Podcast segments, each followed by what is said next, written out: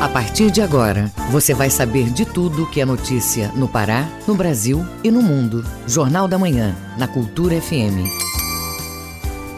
Sete horas. Sete horas. Em Belém, temperatura de 23 graus, a máxima é 30 e a mínima é de 23. Bom dia, ouvintes ligados na Cultura FM no portal Cultura. Hoje, segunda-feira, 6 de fevereiro de 2023. Começa agora o Jornal da Manhã com as principais notícias do Pará, do Brasil e do mundo. A apresentação de Brenda Freitas e José Vieira. E você pode participar do Jornal da Manhã pelo nosso WhatsApp 985639937. Mande mensagens de áudio e informações do trânsito, repetindo o WhatsApp 985639937. Os destaques da edição de hoje. Depressão e desmotivação precisam de atenção e cuidado. Veterinário alerta para os riscos com a proliferação de insetos no inverno amazônico. Emopa inicia campanha de doação de sangue do Carnaval 2023. Petrobras apresenta plano de ação para exploração de petróleo e gás na margem equatorial. Proteção de dados. Especialista alerta para riscos de ataques cibernéticos. Pará registra mais de 30 mil empregos com carteira assinada em 2022. Tem também as notícias do esporte. Confira os resultados da primeira rodada do Parazão Bampará. CBF realiza sorteio dos confrontos da Copa do Brasil. E ainda nesta edição, Defensoria da União diz que crise humanitária do Yanomami configura crime contra os direitos humanos. Primeira semana do novo Congresso Nacional será dedicada à agenda econômica do governo. A esperança é carnaval na Associação Carnavalesca Xodó da Nega. Essas e outras notícias agora no Jornal da Manhã. 7 horas 2 minutos. 7 e 2. Jornal da Manhã, na Cultura FM.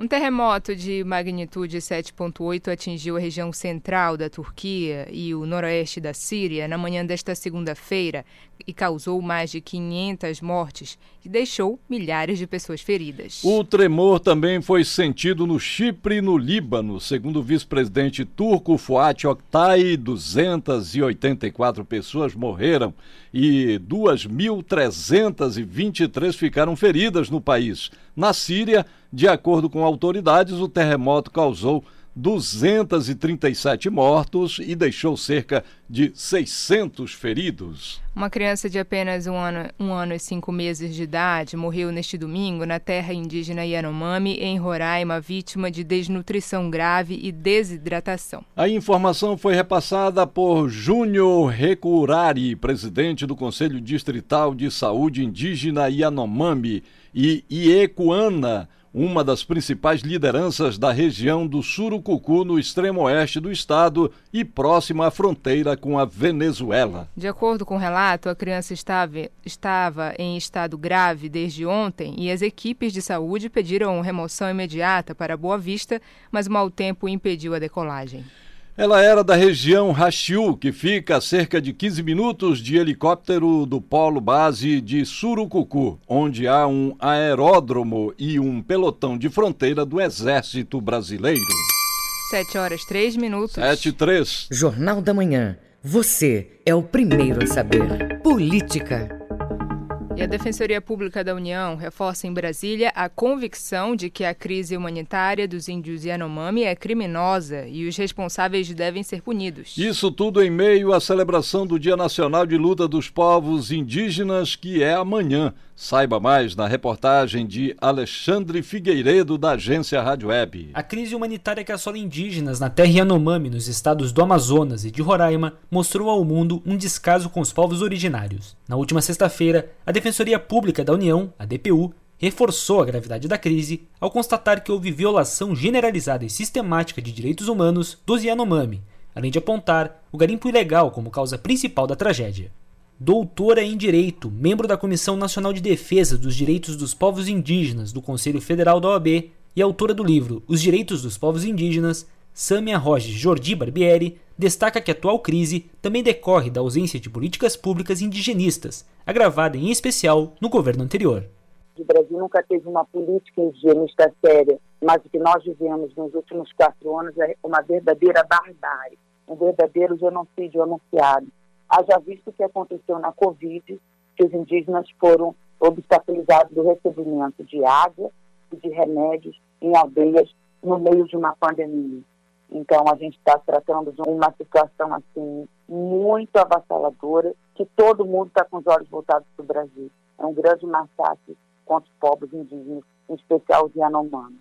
Mesmo enfrentando a crise sanitária e humanitária dos Yanomami, o Brasil celebra em fevereiro, nesta terça-feira, o Dia Nacional de Luta dos Povos Indígenas. Em meio ao atual contexto, Sam explica que novos significados a data pode ganhar. Dia disso, dia daquilo, significa exatamente que os direitos dos povos indígenas não são resguardados. Mas, para mim, a importância de ter mais um dia de tratar essa matéria de forma conteudista. Afinal de contas, eles são formadores do Estado Nacional. Apesar de a gente ter no movimento indígena um grande protagonismo, é a representatividade política que hoje eles têm. Tem uma ministra dos povos indígenas, hoje a gente tem a primeira indígena na FUNAI, mas eu acho que o grande desafio é realmente demarcar as terras e proteger as terras do garimpo, da exploração e do comércio ilegal. Na última quinta-feira, o governador de Roraima, Antônio Denarium, do PP, anunciou a proposta de criar um abrigo para acolhimento dos indígenas Yanomamis. No ofício enviado ao Palácio do Planalto, o governador indica que a unidade pode ser implantada nos próximos 30 dias.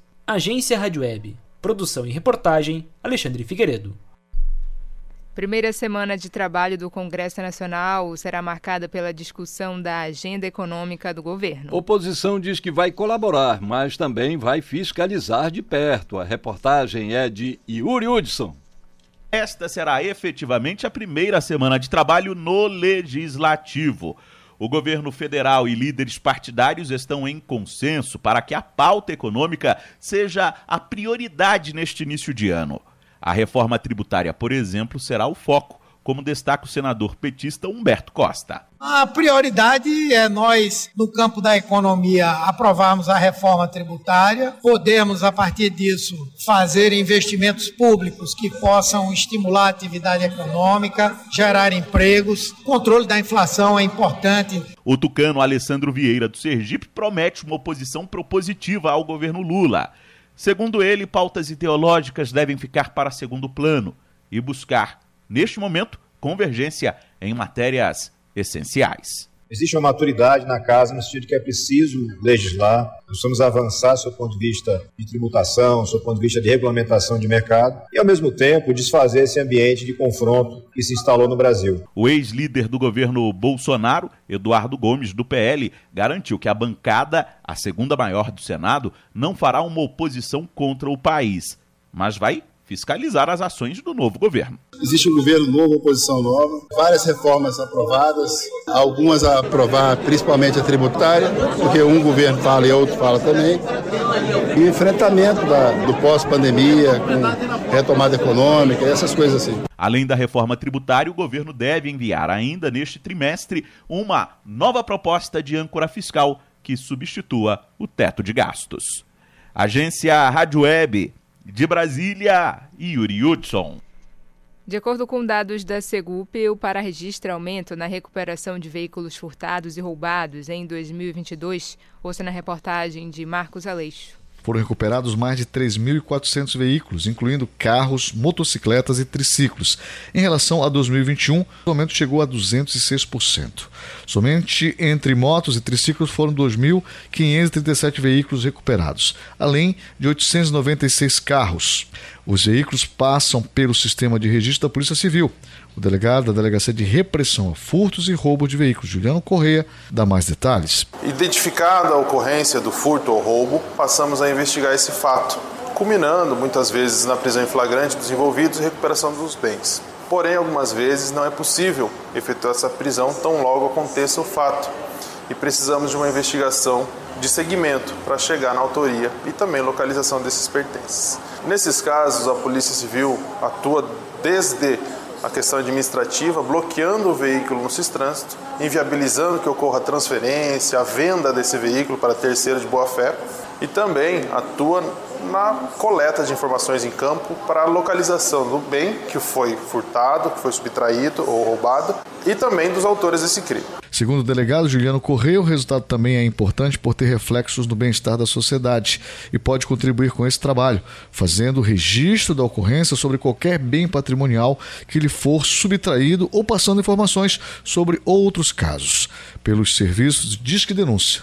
O delegado Juliano Correia comenta. O êxito das investigações de recuperação de patrimônio subtraído depende diretamente da participação comunitária. Através do 181, ligando no Disque Denúncia, cujo sigilo é garantido, você pode identificar locais de desmanche, locais que estariam recebendo esses patrimônios, furto e roubo, e também identificar os possíveis autores desse crime. A partir dessas informações que serão veiculadas para nós, a gente passa a investigar cada uma delas, tentando obter tanto a identificação dos autores do crime e reaver o patrimônio, identificando não só quem cometeu o furto e roubo, também o receptador, também incorre no crime de receptação e também vai ser levado à justiça penal. Os dados foram levantados pela Polícia Civil por meio da Secretaria Adjunta de Inteligência e Análise Criminal SIAC, do CIS Trânsito e do DETRAN. Marcos Aleixo para o Jornal da Manhã.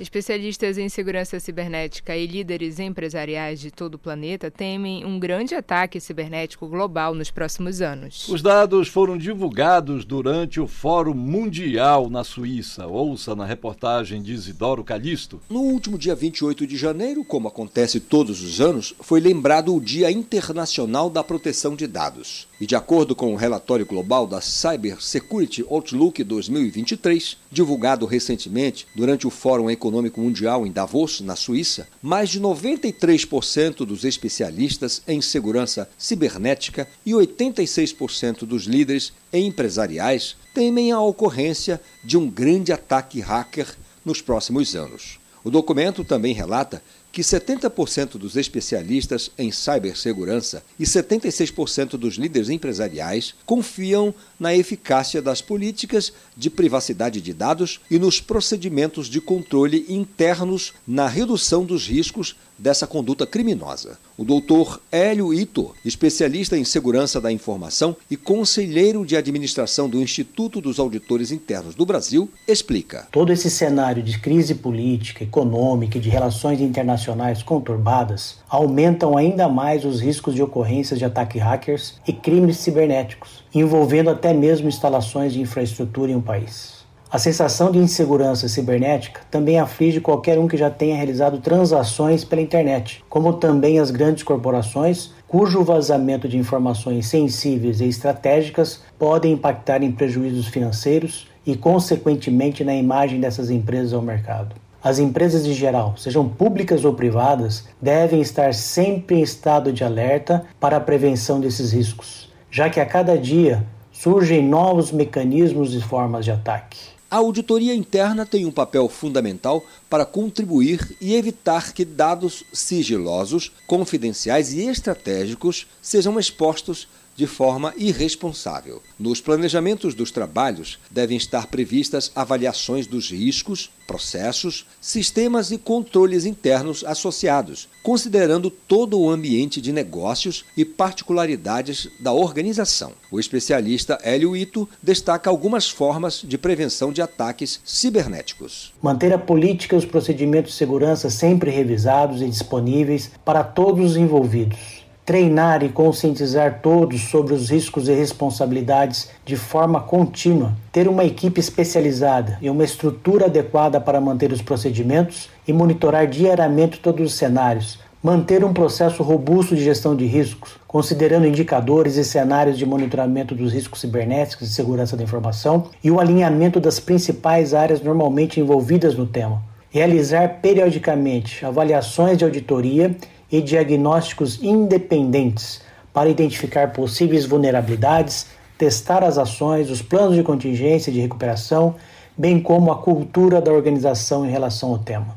Outra dica importante para uma atuação preventiva e colaborativa do auditor, até mesmo a participação nos treinamentos de conscientização sobre segurança cibernética, destacando os exemplos de vulnerabilidade, os riscos e os impactos dessas ocorrências. Fundado em novembro de 1960, o Instituto dos Auditores Internos do Brasil é uma associação profissional de fins não econômicos que abrange as áreas pública e privada, na prestação de serviços de informação, capacitação e certificação profissional para seus associados. Sediado em São Paulo, o Instituto está entre os cinco maiores do mundo em atuação. Isidoro Calixto para o Jornal da Manhã.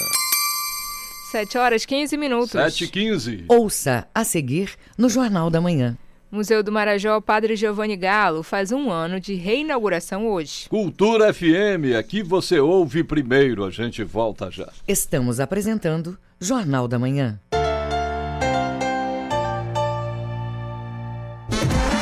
Os times, as jogadas, os clássicos, todas as emoções do Parazão Bampará 2023. Você vai ver na tela da TV e no portal Cultura. Parazão Bampará 2023. Transmissão ao vivo e exclusiva para todo o estado. Organize a torcida e não perca os jogos do seu time. Parazão Bampará 2023. Ao vivo e exclusivo na TV e no Portal Cultura. Na TV e no Portal Cultura. Cultura FM. Aqui você ouve música paraense. É difícil querer te sentir sem poder. É andar contra a parede.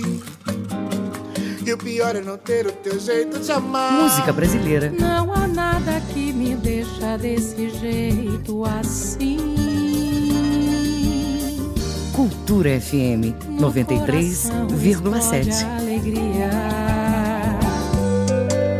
Configure suas redes sociais para que só os amigos possam ver suas publicações.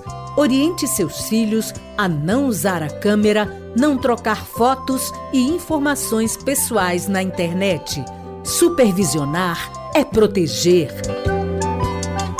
Cultura, rede de comunicação, em defesa dos direitos da criança.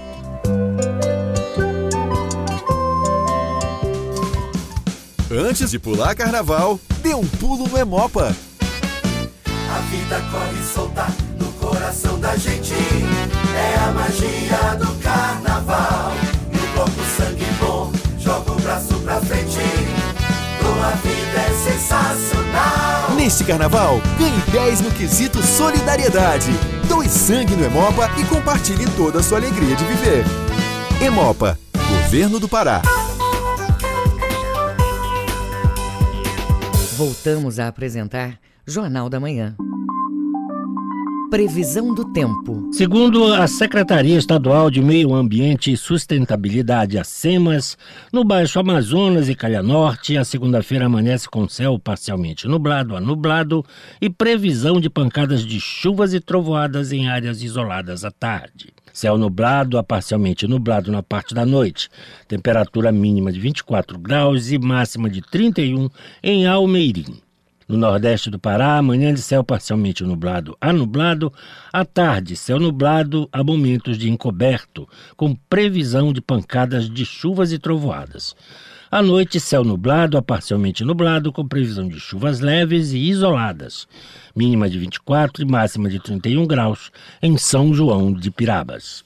No sudeste do estado, manhã com céu variando de parcialmente nublado a nublado. À tarde e à noite, céu nublado, com momentos de encoberto e previsão de chuvas com trovoadas em pontos isolados.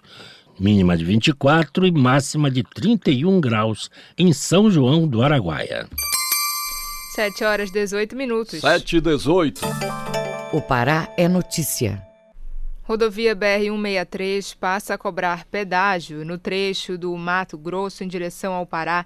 Aqui no estado, o posto de cobrança do Trairão ainda não tem previsão de funcionamento.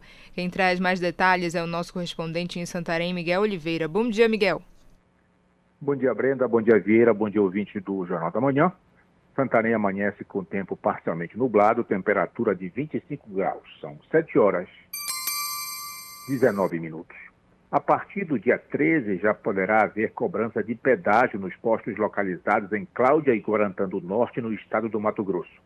A Via Brasil BR-163 é a concessionária responsável pela gestão das rodovias BR-163 e BR-230 entre Sinop, no Mato Grosso, e Miritituba, que é um distrito de Itaituba, aqui no sudoeste do Pará.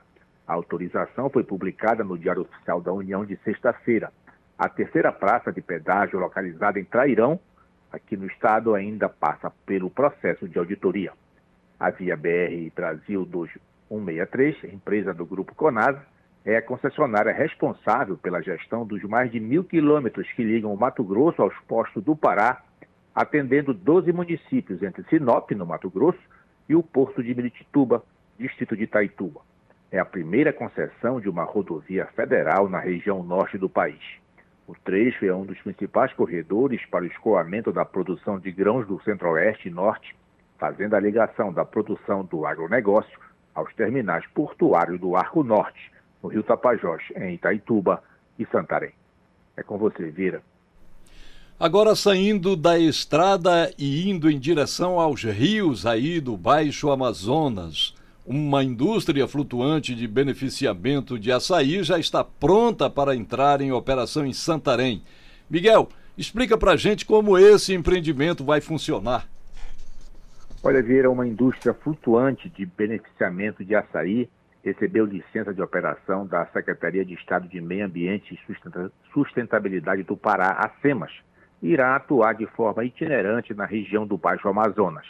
A licença de operação foi emitida no último dia 27, autoriza a operação da empresa Bertolini da Amazônia Indústria e Comércio até janeiro de 2025. O empreendimento, instalado em uma balsa, irá atuar no processamento da fruta do açaí em rios que atravessam os municípios de Santarém, Alenquer, Monte Alegre, Prainha e Almerim. A balsa de processamento de açaí opera com energia solar. O licenciamento analisado pela SEMAS avaliou a geração de energia limpa, autonomia energética, adoção de tecnologias de tratamento de rejeitos, tratamento e reuso da água. Também foram analisados impactos sociais positivos para a geração de renda em comunidades extrativistas ribeirinhas que poderão vender o açaí direto, diretamente na balsa industrial, dispensando a figura do atravessador. O projeto analisado também prevê a criação de 50 empregos diretos. De Santarém, Miguel Oliveira para o Jornal da Manhã. Muito obrigada, Miguel. Bom dia e bom trabalho. 7 horas 22 minutos. 7 e 22. Jornal da Manhã. Você é o primeiro a saber. O Pará é notícia. Museu do Marajó Padre Giovanni Galo faz um ano de reinauguração hoje. O museu ganhou nova estrutura e é um dos atrativos turísticos da ilha. O repórter Edelson Vale tem as informações. Na última sexta-feira, dia 3 de fevereiro, a reabertura do Museu do Marajó completou um ano. O equipamento, localizado em Cachoeira do Arari, que em 2020 passou a fazer parte do Sistema Integrado de Museus e Memórias, o CIMI, recebeu uma ampla reconstrução que contemplou desde estruturas elétricas, hidrossanitárias, instalações de prevenção e combate a incêndios, até renovação do salão de exposições, fachada e construção de novos espaços como praças, banheiros, entre outros outras áreas de apoio. A intervenção também garantiu a salvaguarda das centenas de peças colecionadas pelo fundador do museu, Padre Giovanni Galo, que contam a história do homem, da fauna e da flora marajoara. Em 2022, o Museu do Marajó recebeu 9.980 pessoas, com 16 programações ao longo do ano. Atendeu 43 escolas da zona urbana e rural de Cachoeira do Arari, recepcionando inclusive estudantes do campus da UFPA, UEPA e ETEPA, dos municípios de Salvaterra e Soure. O secretário regional do governo do Marajó, Jaime Barbosa, destacou a importância do museu para a região para o diretor do Sistema Integrado de Museus e Memórias, Armando Sobral, o papel desempenhado por esse equipamento público de cultura é ainda mais amplo. De Soure, Delson Vale para o Jornal da Manhã. Escolas de São João de Pirabas passam por reformas. Esta e outras notícias você confere no Giro do Interior com Bruno Barbosa. Seguindo o cronograma de revitalização nas unidades da rede pública do município, quatro escolas da zona rural estão próximas de concluir as obras. Em breve, os moradores das vilas Boa Esperança, Patauá, Pariquis e Japerica vão contar com unidades novas, climatizadas e com outras benfeitorias. De acordo com o poder público local, os recursos usados nas ações são todos do Tesouro Municipal. No arquipélago do Marajó chegou ao fim o Campeonato Municipal Rural de Futebol em Oeiras do Pará. A decisão aconteceu na Vila Castanheiro, com uma vasta programação. Antes da decisão, o torneio feminino, amistoso de Master, cinema para crianças, entre outras atrações, fizeram parte do evento. Organizado pela Secretaria Municipal de Cultura, Desporto e Turismo, a competição teve início em dezembro, reunindo as comunidades próximas da Vila Castanheiro, como Rio Oeiras, Melancial, Bela Vista, Bonilha, Centrinho e outras da região. O evento também teve ação social com emissão de documentos. No sul do Pará está avançada a obra da primeira etapa da construção da Feira do Artesanato em Tucumã. O projeto inclui a praça de lazer do município. De acordo com o poder público local, os recursos são 100% do Tesouro Municipal. Quando estiver pronta, a Feira do Artesanato vai dar mais dignidade aos feirantes em um espaço amplo e higiênico. Junto com a nova praça, o aparelho público vai tornar mais atrativa a feira, além de tornar o novo espaço um novo ponto de lazer e turismo na cidade. Bruno Barbosa para o Jornal da Manhã. Desmotivação e depressão não são a mesma coisa, mas podem estar intimamente ligadas. Um especialista explica essa diferença para gente na reportagem de George Assalum. Existem formas de diferenciar desmotivação e depressão. Esses quadros afetam de forma significativa a saúde mental.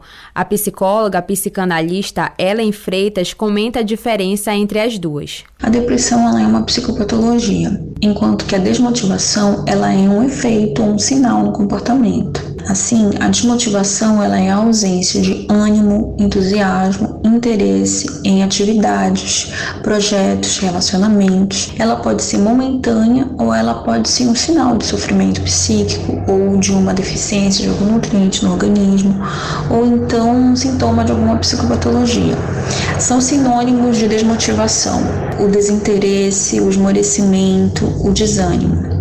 Já a depressão ela é uma psicopatologia e ela é considerada um transtorno de humor, que pode ser do tipo depressão maior, que pode ser retardada ou agitada, depressão menor, pode ser depressão sazonal, depressão puerperal relacionada à gestação, ou pode ser depressão com episódio psicótico. A depressão tem alguns sintomas, por exemplo, tristeza, desesperança e também desmotivação. Por mais que sejam quadros parecidos, é necessário observar a recorrência de cada um, questionar as causas e buscar ajuda de psicólogos ou psiquiatras para que se tenha uma melhoria no bem-estar. O profissional da área vai poder identificar quais são as situações que geram a desmotivação ou a depressão, para um tratamento correto. Vera Fonseca, psicóloga da Coordenação Estadual de Saúde Mental da CESPA, explica onde procurar ajuda para o tratamento. O CAPES é um serviço porta aberta igual à unidade municipal de saúde.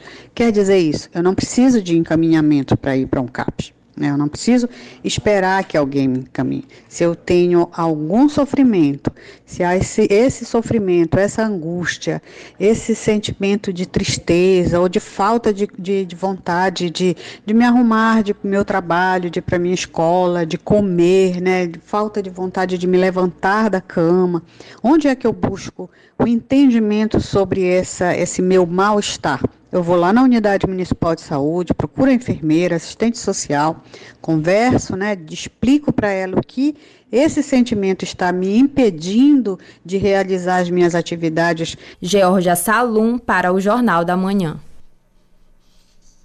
Um dos cuidados que devem ser adotados ao entrar em piscinas é com os ralos. Essas estruturas filtram a água e podem causar acidentes graves. Saiba como se prevenir de ocorrências na reportagem de Tamires Nicolau. O ralo do fundo da piscina pode representar risco de acidente. Ele é capaz de puxar e prender uma pessoa, por exemplo, pelos cabelos. As maiores vítimas são crianças entre 2 e 9 anos. Para evitar esses acidentes, os espaços devem seguir regras da Associação Brasileira de Normas Técnicas, como explica o bombeiro militar Sargento Marcelo. A ABNT ela trabalha com as legislações específicas para esse tipo de espaço, onde deve ter ali dois ralos intercalados, indo em direção a uma bomba de sucção. E esses ralos, eles devem ter obrigatoriamente uma grade especial anti-aprisionamento. Essa grade, ela não pode ser muito espessa, porque pode ser que mesmo tendo essa grade e ela sendo um pouco espessa, pode vir a haver uma sucção, a exemplo de uma, um cabelo de uma criança do sexo feminino, ou se for o sexo masculino com cabelo grande, pode ser a sucção da roupa, pode ser a sucção da pele. Os ralos precisam ter tamanho padrão, com grade especial, para que acidentes sejam evitados. O bombeiro militar Sargento Marcelo ressalta alguns cuidados que devem ser tomados. A criança em hipótese alguma ela vai ficar sozinha, desamparada. Ela deve estar sempre supervisionada por uma pessoa adulta. Ali a distância de no máximo um braço aqui, ó, da criança. Fica sempre próximo a ela, nunca larga ela. Se ela não souber nadar, principalmente, se a piscina for funda, principalmente, o ideal é que a piscina da criança, a criança esteja na piscina na altura que ela consiga dar pé, a linha da água não venha passar da altura do tórax, certo? Para que ela consiga dar pé. Caso um adulto queira levar uma, uma criança para uma outra piscina, ele deve estar ali, ó, contato sempre com a criança para evitar que ela venha se afogar. Em caso de uma pessoa ficar presa ao ralo, o bombeiro militar Sargento Marcelo destaca o que deve ser feito. Devemos de imediato pedir para que alguém vá até a bomba e desligue a bomba de sucção retirar essa vítima do fundo da piscina. Caso essa sucção tenha sido de uma forma exorbitante e algo ficou preso ainda lá no ralo, for o caso de cabelo, corta o cabelo, se for preso roupa, retira a roupa. Tem que retirar essa vítima o mais rápido possível do fundo da piscina. Realizar manutenções periódicas, não obstruir a passagem de água nos ralos e o uso de dispositivos anti-sucção são algumas medidas contra acidentes. Tamires Nicolau, para o Jornal da Manhã. 7 horas 31 minutos. 7h31. Ouça a seguir no Jornal da Manhã. Confira os resultados da primeira rodada do Parazão Bampará. É daqui a pouco, aqui na Cultura FM. Não saia daí, o Jornal da Manhã volta já. Estamos apresentando Jornal da Manhã.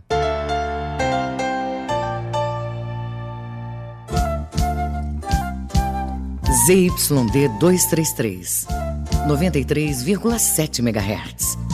Rádio Cultura FM, uma emissora da Rede Cultura de Comunicação. Fundação Paraense de Rádio Difusão, Rua dos Pariquis, 3318. Base operacional, Avenida Almirante Barroso, 735. Berlim, Pará, Amazônia, Brasil.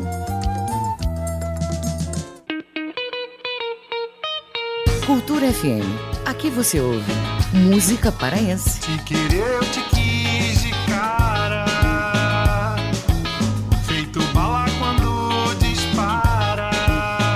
Música brasileira. Você é a letra mais linda do alfabeto. Você é a letra do nome do meu bem querer. Cultura FM 93,7. Deixa você. Minuto do Parazão. Apoio Governo do Pará, Alubar, VGA, Atacadão e Equatorial. O Campeonato Paraense 2023 vem com uma grande novidade: o debate de temas importantes como racismo, homofobia, misoginia, capacitismo, machismo e xenofobia. Denominado Parazão Inclusivo, a iniciativa da Federação Paraense de Futebol tem como principal objetivo estimular o combate a qualquer forma de preconceito dentro dos estádios de futebol no Pará. A cada rodada será escolhido um tema específico para discussão, feita através de ações conjuntas entre FPF, clubes e governo do estado por meio da Rede Cultura de Comunicação. Minuto do Parazão. Apoio Governo do Pará, Alubar, VGA, Atacadão e Equatorial. Voltamos a apresentar Jornal da Manhã. Tábuas de marés. De acordo com o Centro de Hidrografia da Marinha do Brasil, em Salinas, Marudá e Algodual, maré alta às 5 para as 8 da manhã e maré baixa às 2 e 10 da tarde. Maré alta de novo às 20 para as 8 da noite. No Porto de Belém, maré alta ao meio-dia 15 e maré baixa às 10 para as 7 da noite. No porto de Vila do Conde, em Barcarena, maré baixa às 7h25 da manhã e maré cheia às 20 para uma da tarde. Maré baixa de novo às 7h15 da noite. 7 horas 35 minutos. 7h35. Esporte. Confira os resultados da primeira rodada do Parazão Bampará. CBF realiza sorteio dos confrontos da Copa do Brasil. Essas e outras do esporte com Felipe Campos. A primeira rodada do Campeonato Paraense foi disputada neste final de semana e você confere os detalhes com Gabriel Rodrigues. É isso mesmo, Felipe Campos. Então vamos para os resultados dessa primeira rodada. No domingo pela manhã tivemos quatro jogos. Itupiranga e Tunaluso se enfrentaram no Jaime Pimentel e empataram em 1 a 1. O detalhe é que a Tuna vencia por 1 a 0 até os 50 minutos do segundo tempo, quando acabou levando o gol de empate da equipe da casa. Já no Ipixunão, São Francisco e Caeté mediram forças e deu Leão Santareno, vitória por 1 a 0. Já no estádio Bamparacuruzu, o Tapajós recebeu o Cametá e perdeu por 1 a 0. No Ninho do Japim, o Castanhal enfrentou o Águia de Marabá e empatou pelo placar de 1 a 1. Já pela tarde, tivemos Gemo e Independente, jogo com transmissão da TV e Portal Cultura e que encerrou parcialmente essa rodada inaugural do Parazão Bampará 2023. Vitória Azulina, 3 a 1, com dois gols de Muriqui e outro marcado pelo Soares. Já o Independente diminuiu com Flávio Bahia e ainda teve um jogador expulso, Mimica, no final do primeiro tempo, agrediu o zagueiro Ícaro do Remo, foi expulso e de quebra ainda deu um pênalti pro adversário, já que essa falta foi cometida dentro da área. Lembrando que ainda resta um jogo para finalizar essa primeira rodada, Paysandu e Bragantino, só que esse duelo foi adiado até o julgamento do recurso do Paragominas no STJD. A Confederação Brasileira de Futebol vai realizar o sorteio dos confrontos da Copa do Brasil de 2023 nesta segunda, dia 6. A competição está prevista para começar no dia 22 de fevereiro e vai contar com 92 equipes do futebol nacional. O Pará vai ter ao todo quatro representantes: Remo, Tunaluso e Águia entrando na primeira fase e o Paysandu, que inicia apenas na terceira etapa da competição. Além da equipe bicolor, os times da Copa Libertadores, o campeão da Série B, Cruzeiro, e o Sport Recife, vice-campeão da Copa do Nordeste, que herdou a vaga do Fortaleza, também entram na terceira fase da competição. O Paysandu segue seus treinamentos visando a estreia no Campeonato Paraense de 2023, que vai ser nesta quinta-feira às 8 horas da noite contra o Itupiranga. Os torcedores que quiserem ir para o estádio podem comprar os ingressos nas lojas do clube, com a arquibancada custando 40 reais e a cadeira cativa R$ 80. Sobre a presença do torcedor, o volante Jimenez falou da importância da Fiel. Com certeza é muito bom ficar perto da torcida, sentir o calor da torcida, ficando todo o tempo puxando para cima e isso é muito importante. Agora vai começar, começar o mais bonito que competir e é obrigação nós ganhar estadual. E estamos trabalhando firme e forte para isso acontecer e se Deus quiser vai dar tudo certo. Sobre a estreia, o técnico Márcio Fernandes falou da preparação da equipe. É, nós estamos trabalhando é, com muita intensidade, os jogadores têm se esforçado ao máximo aí e a gente espera que eles possam entender rapidamente o, o sistema de jogo que o Paysandu joga e dar o seu melhor. São bons jogadores, jogadores de qualidade, com certeza vão acertar. Agora a gente espera que seja o mais rápido possível, né? até porque é um clube é, que tem uma tradição de, de campeão, é, a cobrança é grande. Além do treinador, quem falou foi o zagueiro e capitão Genilson, que destacou os objetivos do Papão para a temporada. É, temos primeiro o Campeonato Paraense, depois a Copa Verde, depois o objetivo principal da temporada, então vamos passo a passo para a gente poder conseguir conquistar todos aí. O jogo desta quinta-feira vai ter transmissão ao vivo e com exclusividade pela TV e Portal Cultura. Com supervisão do jornalista Felipe Feitosa, Felipe Campos para o Jornal da Manhã. Trajetória do Paysandu é registrada agora em livro. A obra é uma homenagem aos 109 anos do clube, celebrado na última semana. Informações com Manuel Alves. A história dos 109 anos do Paysandu, comemorados no último dia 2 deste mês, foi parar no livro Paysandu, Gloriosa História do Maior Campeão da Amazônia escrito pelo jornalista Ferreira da Costa, que fala um pouco sobre essa obra. O livro resgata toda a história do Papão da Curuzu, desde 1914 a 2022. O título do livro é Paysandu, a gloriosa história do maior campeão da Amazônia. Aqueles que se interessam pela história para reviver os grandes momentos do Paysandu em todas as competições de que ele participou, tanto nas modalidades esportivas amadoristas, como no futebol profissional, no futebol feminino. É um trabalho minucioso de mais de dois anos, tem 476 páginas e será oferecido ao público a 60 reais. Entre os muitos feitos do Paysandu registrados no livro, destaque para os 49 títulos do Parazão, o bicampeonato da Série B, o bicampeonato da Copa Verde, a Copa Norte, a Copa dos Campeões e a participação do Paysandu na Taça Libertadores da América. Manuel Alves para o Jornal da Manhã. Vamos acompanhar agora as informações em destaque nos noticiários internacionais com Cláudio Lobato. O Mundo é Notícia. A Alemanha coletou evidências de crimes de guerra da Rússia na Ucrânia, disse o procurador-geral do país, Peter Frank, em entrevista publicada neste sábado por um jornal local. Ele vê a necessidade de um processo judicial em âmbito internacional as acusações vão desde assassinato de civis rendidos e desarmados em Bucha, uma cidade de satélite de Kiev, logo no início da guerra, até o bombardeio deliberado de áreas residenciais e infraestrutura civil do país. Moscou nega todas as acusações. A Alemanha começou a coletar evidências em março de 2022 entre refugiados ucranianos e a população em geral e pensa já ter o suficiente para processar a Rússia, avalia Frank. A Força Aérea da Colômbia confirmou que identificou um objeto semelhante a um balão sobrevoando o espaço aéreo do país. No sábado, os Estados Unidos derrubaram um suposto balão espião chinês, após o objeto atravessar locais militares sensíveis por toda a América do Norte. De acordo com o governo dos Estados Unidos, um segundo balão chinês também foi identificado sobrevoando a América Latina, mas sem identificar o local exato. A Força Aérea Colombiana informou que detectou o objeto na manhã de sábado, depois de ele entrar no espaço aéreo colombiano pela região norte.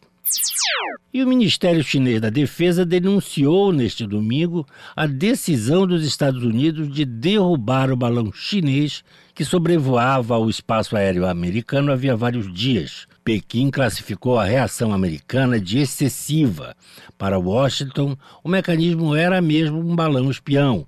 O Pentágono classificou o incidente como uma violação inaceitável da soberania americana. A China, por sua vez, garante que o instrumento era para uso civil de uma estação de observação meteorológica que teria entrado por engano no espaço aéreo americano devido às correntes de ar.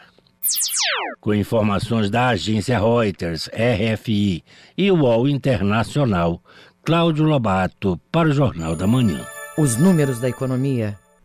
O rombo nas lojas americanas já passa dos 40 bilhões de reais. Este é o assunto do comentário desta segunda-feira do educador financeiro Pedro Loureiro. Bom dia. A maioria das pessoas que assistem televisão, ouvem rádio ou navegam pelas redes sociais já ouviu alguma coisa a respeito do furo nas contas das lojas americanas. Seus três sócios, Jorge Paulo Lehmann, Marcel Teres e Carlos Alberto Sicupira, sempre foram considerados gênios da administração. Também são controladores da Ambev, dentre outras grandes empresas. Bem, o rombo nas americanas já ultrapassa 42 bilhões de reais. Quando anunciaram que era de 20 bilhões, aqui neste comentário eu mencionei que provavelmente seriam mais de 40 bilhões. E foi isso mesmo. Pois agora, eu digo que, se considerarmos os dividendos e juros sobre capital próprio calculados com base nestes demonstrativos contábeis irregulares, o problema deve passar dos 90 bilhões. Bem, mas e o que o tal mercado disse? Nada. Quem está investigando? O poder público. Se hoje em dia tivéssemos o Estado mínimo defendido por muitos, incluindo o trio das americanas, as coisas passariam sem muita percepção. Resumindo, os gênios não são gênios. O Estado tem que ser forte e do tamanho certo. E temos que ficar de olho na Eletrobras, pois os mesmos três abocanharam grande parte da ex-estatal, que teve suas contas auditadas e sugerindo a privatização pela mesma Price Waterhouse Coopers, PwC, que por coincidência auditava as lojas americanas. Para quem acredita em coincidência, ok. Eu sou Pedro Loureiro, professor de administração e de contabilidade para o Jornal da Manhã. 7 horas e 45 minutos. 7 e 45 Ouça a seguir no Jornal da Manhã. Vamos saber da expectativa para o Carnaval de Belém da Associação Carnavalesca Xodó da Nega. Cultura FM, aqui você ouve primeiro. A gente volta já. Estamos apresentando Jornal da Manhã. O que é o que é? Quem adivinha o que é? Quem adivinha o que é? Que é? O que é o que é? Todo mundo sabe abrir, mas ninguém sabe fechar. Acertou quem disse ovo. E você, acertou a resposta? Esta e outras brincadeiras infantis você ouve no Abra Cadabra, todo domingo, nove da manhã. Cultura FM. Aqui você ouve música paraense. Está nos mares, na mata profunda, está na cor do céu, nos braços dos rios, o que ficou por viver. Música brasileira. Se você quiser, eu vou te dar um amor desses de cinema. Não vai te faltar carinho. Cultura FM 93,7. Pra construir ter sempre em quem confiar. O pedreiro adorou, a arquiteta aprovou. Dona Maria, essa sempre confiou. Da cozinha, sala de estar. VGA é o melhor lugar para construir ou reformar. Pode confiar. VGA. VGA Casa e Construção, Domingos Marreiros, entre 14 e Castelo. Música, informação e interatividade. Conexão Cultura, de segunda a sexta, 8 da manhã. Ouvinte da Cultura FM, eu sou Isidoro Calixto, eu apresento o Conexão Cultura. Notícias, atualidades, informações e música para você ficar conectado com o que acontece no Pará e no Brasil. Não perca de segunda a sexta-feira, das 8 às 10 da manhã. Conexão Cultura.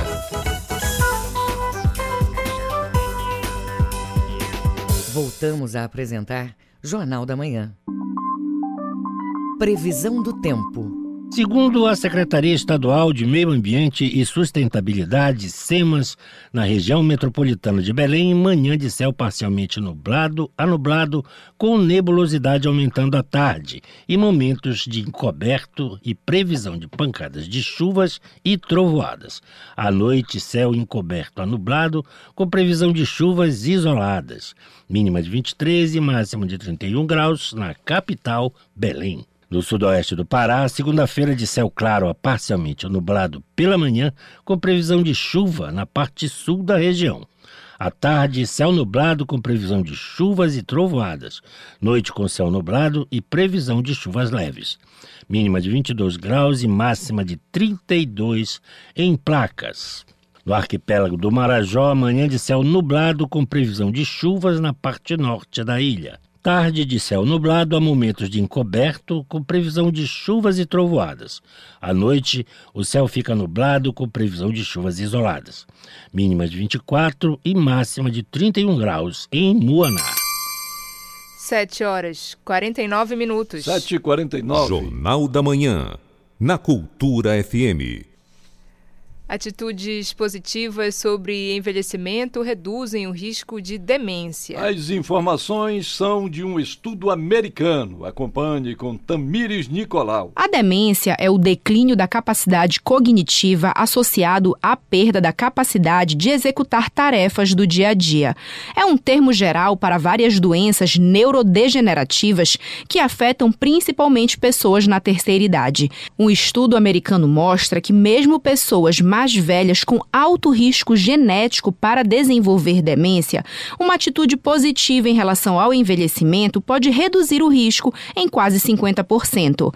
A professora do curso de psicologia da UNAMA, Ana Ilke Oliveira, ressalta boas práticas para o envelhecimento. A pessoa ela pode participar de grupos de terceira idade, por exemplo, né? ela pode praticar algum esporte coletivo, e aí entra fortemente né, o aspecto social, porque é, esse coletivo ele é muito importante, né? Essa socialização com outros é, é, idosos, com outras pessoas, né?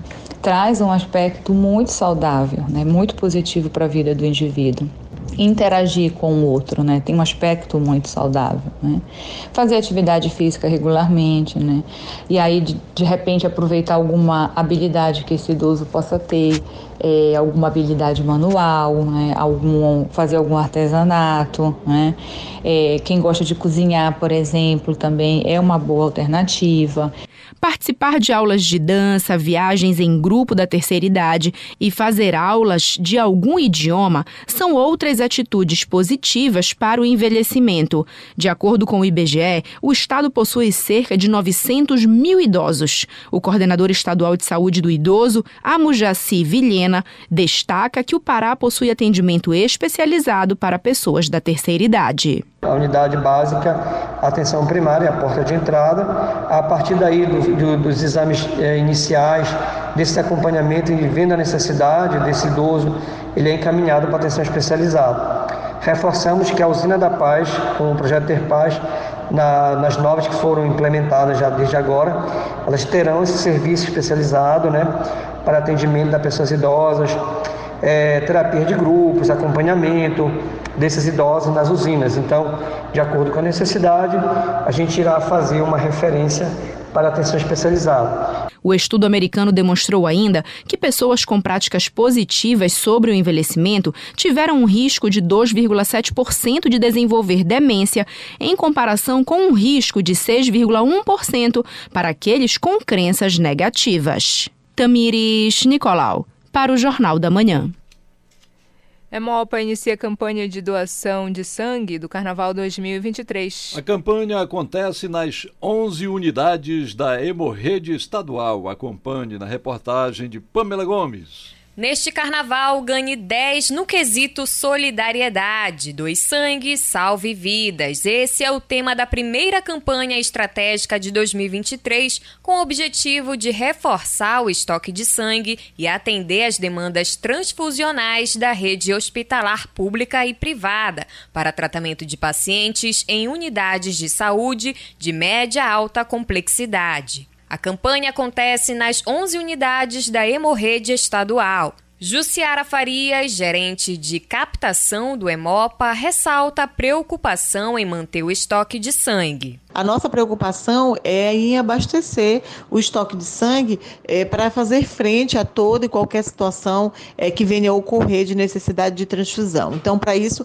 a gente precisa do apoio né, e faz um apelo para toda a sociedade, antes de saírem de Belém, para os balneários, para os municípios, que possam dar uma passadinha aqui no Hemopa e deixar sua parcela de contribuição para que aqueles pacientes que estão nos hospitais, que vão passar o carnaval internados, para que eles tenham essa possibilidade de receber o seu tratamento. A campanha vai ter lançamento oficial no dia 10 de fevereiro, com programação no clima de carnaval, alegria e solidariedade. Já no dia 15, a campanha segue com o dia D do projeto Doadores Futebol Clube, em parceria com os times de futebol e com a TV Cultura.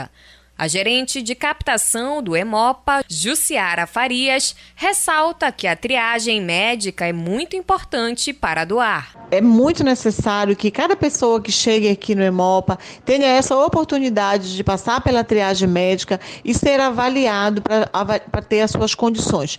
E a gente, com toda certeza, aguarda a sua iniciativa de querer salvar vidas. Os critérios para doar sangue são ter entre 16 a 69 anos. Menores de 18 anos precisam estar acompanhados do responsável legal, além de ter mais de 50 quilos, estar bem alimentado, dormir pelo menos 6 horas nas 24 horas anteriores à doação e não ingerir bebida alcoólica.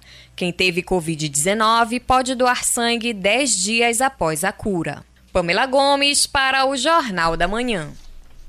A agremiação carnavalesca Xodó da Nega leva o tema da esperança para a Avenida no Carnaval 2023. Esperança de um mundo melhor, mas também de ganhar o primeiro título do grupo especial do Carnaval de Belém. A reportagem é de Cláudio Lobato. Te amo, Xodó, eterna paixão, a cura perfeita pro meu coração. O amor pela Xodó da Nega é antigo, mas a escola é a caçula no Carnaval das Escolas de Samba do Grupo Especial em Belém. Fundada em 1989, como bloco, chegou ao Grupo Especial em 2006, mas caiu. Em 2011 foi campeão do grupo de acesso.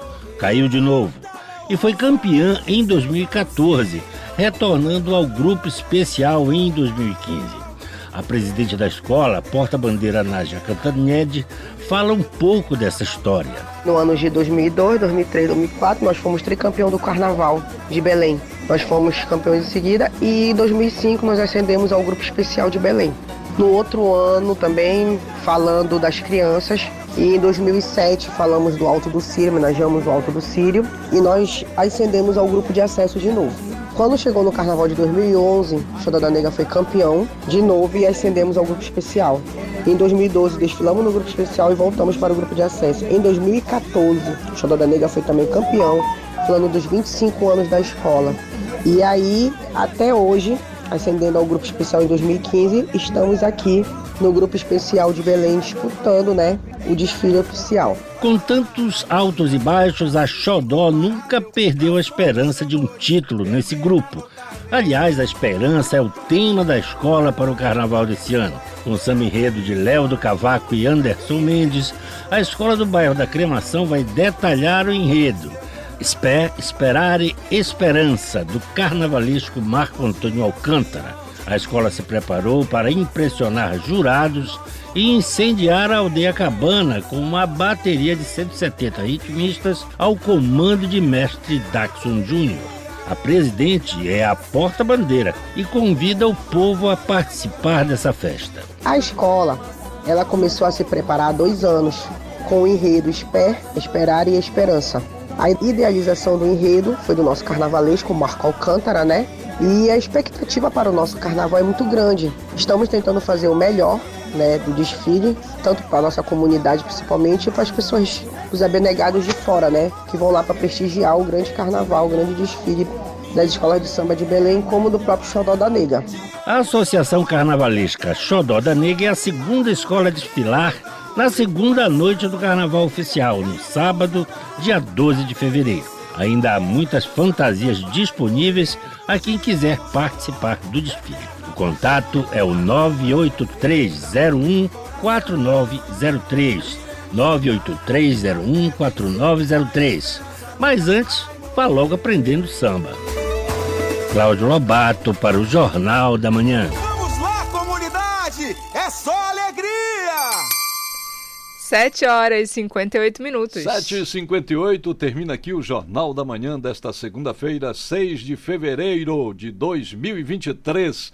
A apresentação foi de Brenda Freitas. E José Vieira. Outras notícias você confere durante nossa programação. Vem aí o Conexão Cultura. Um excelente dia para você e até amanhã. Um bom dia a todos e até amanhã. O Jornal da Manhã é uma realização da Central Cultura de Jornalismo.